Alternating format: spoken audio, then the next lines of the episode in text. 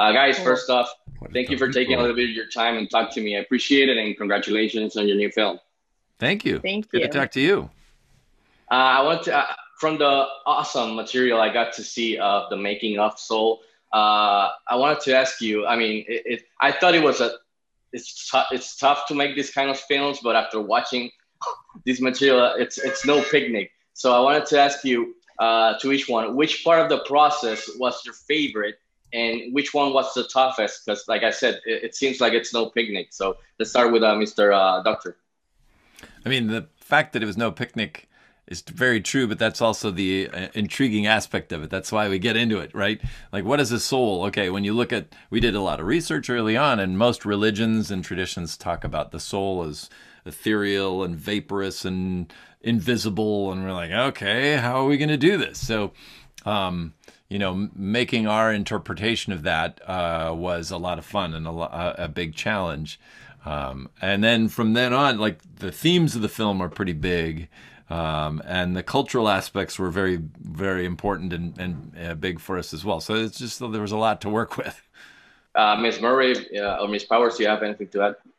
To that? I'd say um, the most exciting and fun part is going to the recording stage and um, seeing the music, like with Jon Batiste performing with the other band members and um, we one day got to have also Trent and Atticus and Jon all on the stage together. That was probably one of the most exciting days. Um, the hardest part, you know, obviously the story and getting that right, but it was the this is the first time I've produced something at this scale, and so kind of running a crew of 350 people, um, everyone looking to you every day for answers is a little intimidating and um, you know, you lose a lot of sleep over that.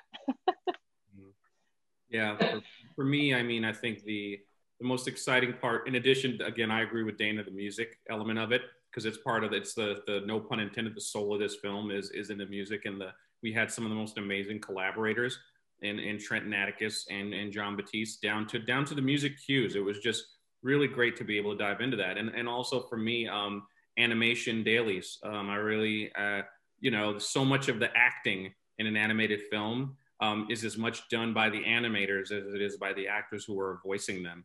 And and this was just such a very different film with two very distinct worlds that it posed a whole series of different challenges for for our animators. And and we had some some pretty awesome, fun, vigorous discussions even in dailies in, in the making of, of the film. Most challenging thing, um, definitely the story a really complex story that we wanted to tell in a way that was simple enough for for families to understand. Uh, yeah, I was I was gonna ask you about the music because it's awesome and seeing that divide between all the jazz, the awesome jazz, and then all this celestial, trippy, meditative, you know, kind of score. Uh, I thought it was wonderful. Uh, I, wanted to ask you before wrapping up. Uh, Soul marks the first Pixar uh, film led by a black character and mostly composed of, of black a black cast. So uh, Mr. Docter, how important was it to you to finally get to do this for Pixar?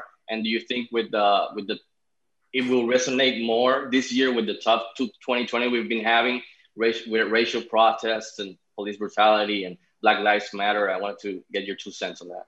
Uh, it's long overdue, and uh, I think like anything we do, we when we take it on, we want to do it right, and so it's very important to us to uh, uh, to partner with a lot of great consultants, both culturally and musically, so that we could represent things in an accurate way that felt uh, authentic, um, but that also worked for our storytelling. And so it was a long, long journey. We made a lot of mistakes.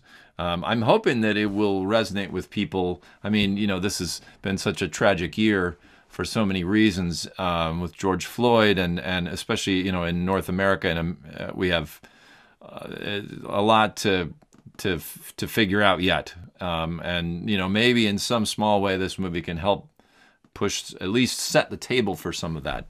Um, that would be a hope. Okay, so guys, uh, hope I, I, hope I had more time with you, but I wanted to thank you guys for uh, for putting this on on Christmas on uh, Disney Plus because it's gonna, you know, people, millions of households gonna be able to watch this on Christmas, and I think that's just a wonderful gift uh, for everybody to finish the 2020. We hope people Thank like you. it. Definitely. Yeah, I, I, it's wonderful. So I, we're excited for people like to it. open the present. so uh, uh, thank you again and congratulations on your new film and uh, happy Thanksgiving in advance, guys. Thank you. Thank you. Thanks.